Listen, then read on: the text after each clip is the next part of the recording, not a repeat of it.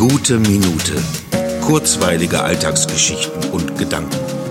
Mein Name ist Matthias Hecht und jetzt geht's auch schon los. Ein Spaziergang zu zweit. Eine reale Begegnung außerhalb von Zoom-Konferenzen, bei wirklich frühlingsfrischer Luft, mit Frühlingsgezwitscher überall und Frühlingsblüten kleinster Kleinblumengewächse an demnächst ergrünenden stattlichen Bäumen mit einem Cappuccino to go auf ner Bank, seitlich begleitet von noch zaghaften, generationsübergreifenden Minigolf spielenden Familien, die der geöffneten Anlage noch nicht so ganz trauen mögen.